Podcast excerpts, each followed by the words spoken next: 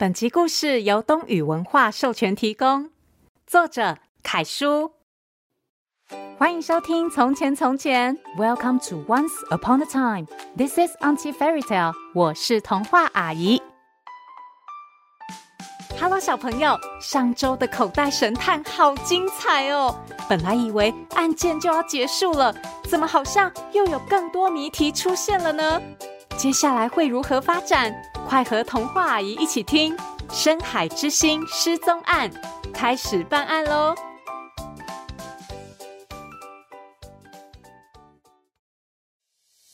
口袋神探《深海之星失踪案》下集。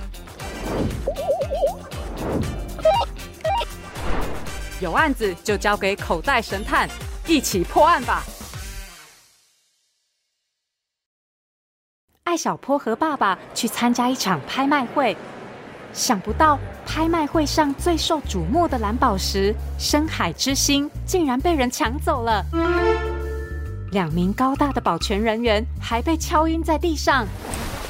在艾小坡的帮忙之下，调查监视器后，警察们抓到一名矮瘦男人和丢失的深海之星。不过，艾小坡接着发现，嫌犯还有另一个人。那就是其中一位保全。就在周警官制服第二名嫌犯的同时，鸡飞飞却注意到，咕噜鸡，蓝宝石的硬度仅次于钻石。如果深海之心真的是蓝宝石，表面不可能会有这些刮痕。你，你的意思是说，这颗深海之心是假的？听完鸡飞飞的解释。艾小坡认真的看了看深海之星，发现表面的确有很多细微的刮痕。他赶紧冲到周警官面前，将证物袋塞到他怀里。周叔叔，这颗深海之星可能是假的。是什么？周警官惊讶极了。艾小坡继续说：“因为蓝宝石是除了钻石之外最坚硬的天然材料。”除非深海之星根本就不是蓝宝石，又或者之前的收藏家曾经用钻石在它上面画过，否则它的表面不可能会有这么多刮痕。周警官听完，连忙找来了拍卖师。拍卖师拿着专业的放大镜，认真地研究着这颗深海之星。看着看着，拍卖师头上冒出了冷汗。警察先生，这颗深海之星是假的。是是用玻璃做的仿制品。周警官疑惑地问：“玻璃？怎么会这样呢？难道密码箱里装的本来就是假宝石吗？”拍卖师连忙否认：“哎，不会的，我们是非常专业的拍卖公司，所有拍卖品都经过严格的鉴定。这个密码箱里面装的绝对是货真价实的深海之星。”周警官点了点头。再次严厉的质问两个嫌疑人：“老实说，你们两个把深海之心藏去哪了？”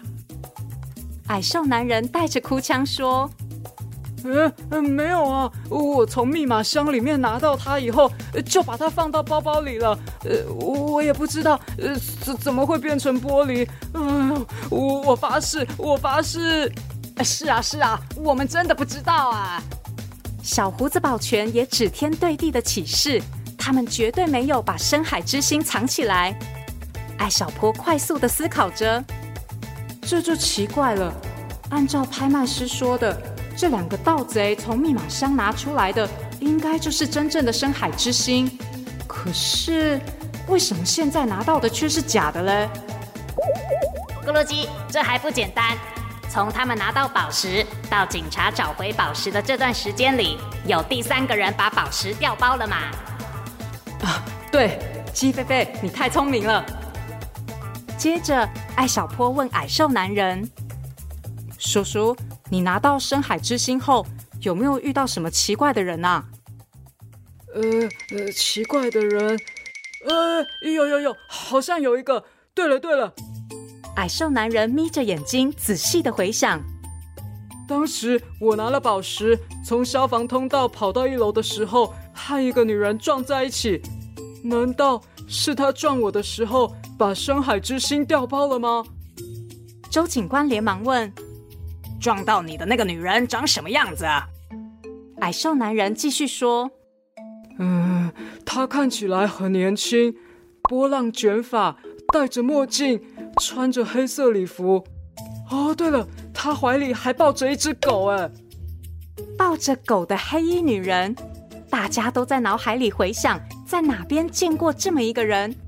艾小坡脑中闪过他在拍卖大厅里见过的那个阿姨，接着。”周警官根据艾小坡描述的拍卖大厅位置，立刻调出了黑衣女人的监控画面。艾小坡注意到，这个黑衣女人胸前挂着一件银色的东西，像钥匙，又像是首饰。奇怪，她脖子上挂的那个是什么啊？咕噜鸡，这个应该是狗哨，我在百科全书里见过。嗯，狗哨是什么啊？狗哨又叫做超声波寻狗哨，它会发出一种很敏感的声音。大多数的狗哨声频率在二十三千赫兹到五十四千赫兹之间，超出了人类的听觉范围。这种频率的声音传播距离很远，小狗可以根据声音的长短完成不同的动作，是训练狗狗的最佳道具。啊，如果真的是这样。穿黑衣的女人很可能会利用小狗运送深海之心，必须立刻找到他们。艾小坡果断做出了决定。可是抱小狗的黑衣女人只在拍卖大厅出现了一次。周警官和艾小坡几乎查看了大楼里的每一个角落，都没再看到过她。周警官无奈的叹息说：“哎呀，这个黑衣女人真不简单呐、啊！”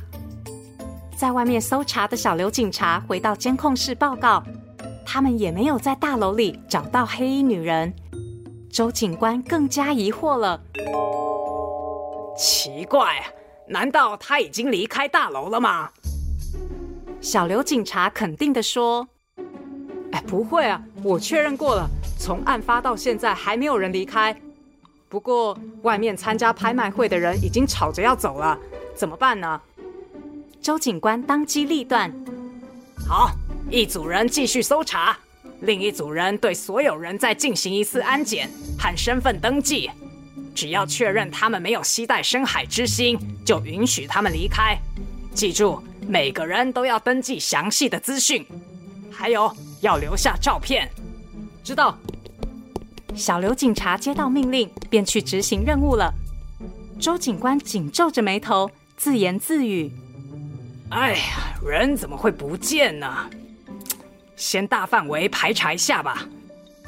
艾小坡一时也没有什么太好的办法，只好和爸爸和周警官一起回到一楼大厅。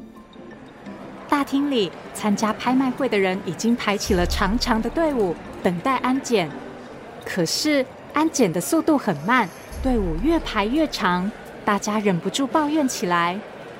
哎呦，到底还要等多久啊？真的很慢呢。我们已经在这边耗够久了吧？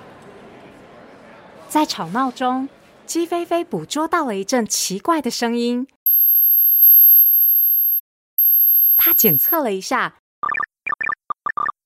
频率在二十三千赫兹到五十四千赫兹之间，忽长忽短。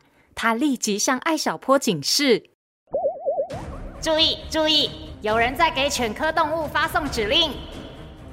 艾小坡马上想到是那个黑衣女人在指挥泰迪犬，他急忙让鸡飞飞寻找狗的位置。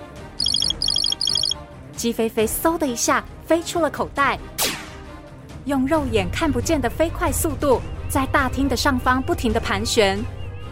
他看到一只穿着棕色马甲的迷你泰迪犬正贴着墙边向安检门移动。这只狗的动作很敏捷，一边小步跑着，一边机警地观察着周围的动静。发现犬科动物！发现犬科动物！鸡飞飞用脑电波大叫起来。他看到了泰迪犬的动向，然后迫不及待地跟着泰迪犬逃跑的方向飞了出去。艾小坡疑惑地左看右看，转身间猛然发现。一只迷你泰迪犬飞快地钻过了安检门，从大门跑了出去。一道光闪过，鸡飞飞的蛋壳飞船紧随在后，追出了大楼。艾小坡也连忙跑出去，可是出大门之后，鸡飞飞已经看不见迷你泰迪犬的踪影。他急忙升到高空，搜索着地面上的一切生物。没多久，他发现迷你泰迪犬正沿着会议中心的围墙快速向前奔跑。鸡飞飞一个俯冲，来到泰迪犬面前。迷你泰迪犬被突然出现的鸡飞飞吓了一跳，转头就想跑。鸡飞飞又嗖的一下挡在了它前面。迷你泰迪犬不停地叫着，仿佛在威胁鸡飞飞。蛋壳飞船也伸出两条机械手臂。鸡飞飞一边操作机械手臂。一边说：“地球犬科动物，我警告你，我可是很厉害的，你最好老实一点。”这时，那个奇怪的声音又传来了，而且比之前更急促。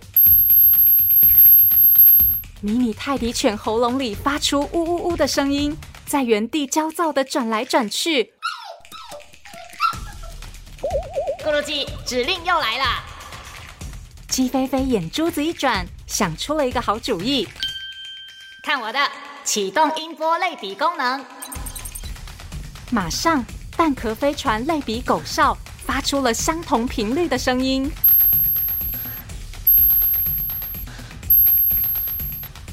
泰迪犬安静了下来，乖乖的蹲坐在飞船面前。艾小坡气喘吁吁的跑了过来。看到迷你泰迪犬，又惊又喜。哈、哦，鸡飞飞，太棒了！你怎么办到的？很简单，我让飞船类比相同频率的音波，泰迪犬分不清指令到底是谁发出来的，只好静止不动啦。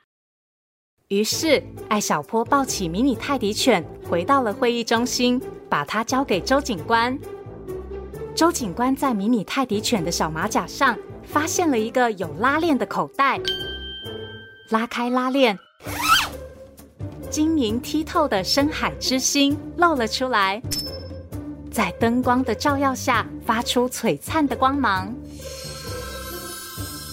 哇，这就是深海之星啊！太漂亮了！艾小坡不禁赞叹。周警官由衷的说：“小坡，你今天的表现非常专业。”同时，小刘警察和同事拿着假发、墨镜和黑色礼服走了过来。小刘警察说：“周队，这是我们在储物室找到的，应该就是嫌疑人用来伪装的。”周警官看看大厅，大部分的人都已经通过安检，离开了会议中心。哎，看来嫌疑人很有可能混出了大楼了。小刘警察点点头。哎，是啊。周警官再次找到了之前的两个嫌疑人，询问过后，发现了另一个意外的情况：这两个人偷深海之心，竟然是受人指使的。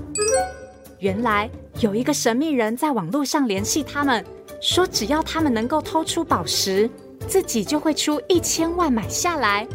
两个人动了心，就答应了。可是神秘人的真实身份，他们也不知道。艾小坡听完说：“周叔叔，这个隐藏的嫌疑人真的很狡猾哎。”哦，小侦探，你就帮叔叔分析一下吧。周警官笑着说。艾小坡继续解释：“这个人的计划几乎是完美的。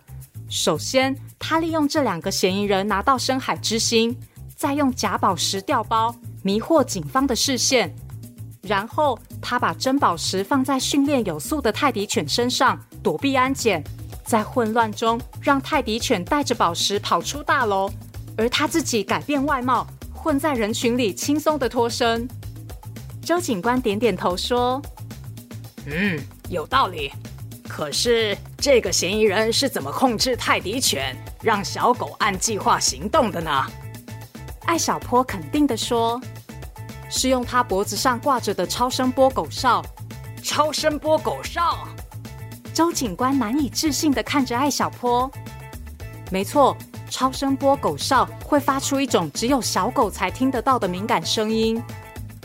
艾小坡将姬飞飞刚才告诉他的资讯复述了一遍，所以就算嫌疑人离得很远，他也可以指挥这只迷你泰迪犬。听完解释，周警官惊讶的直摇头。原来是这样，这个嫌疑犯真的很狡猾。下次一定要抓住他。艾小坡赞同。是啊，这个人计划的很周密。不过还好，我们找回了深海之星。激动的一天过去了，艾小坡晚上回到家，按照英文老师的要求，在电脑上做完了作业，再通过电子邮件发给老师。鸡飞飞悠闲地坐在电脑荧幕上面，嚼着一根芹菜。这时，电脑荧幕右下角弹出了一个视窗，提示有新邮件。艾小坡点开邮件，发现寄件人是一个陌生的电子邮箱。鸡飞飞调侃地说：“咕噜鸡，你是不是因为考试不及格被学校发邮件啦？”“什么啊，你才不及格嘞！再说这种事，学校才不会发邮件，会直接打电话给家长。”艾小坡没好气的反驳，心里也有点忐忑，不知道是不是自己真的做错了什么，收到了邮件警告。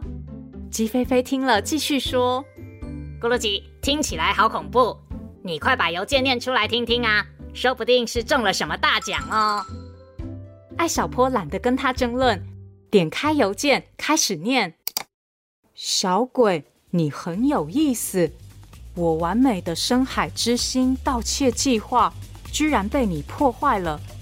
既然你这么爱玩侦探游戏，那我们就来玩个更有趣的游戏吧。什么游戏？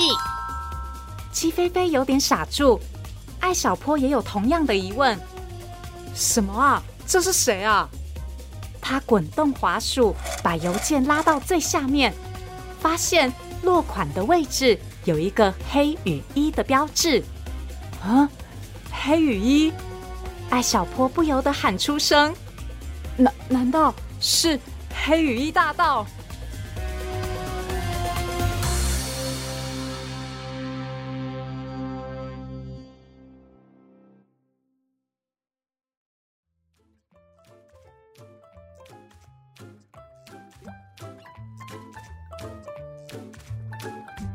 我的天哪！这次的案件也太高潮迭起了吧！想不到这个犯人竟然利用小狗犯案，而且还成功变装，轻易逃离现场。艾小坡在最后发现，这一切可能就是这个号称黑羽衣大盗的人计划的。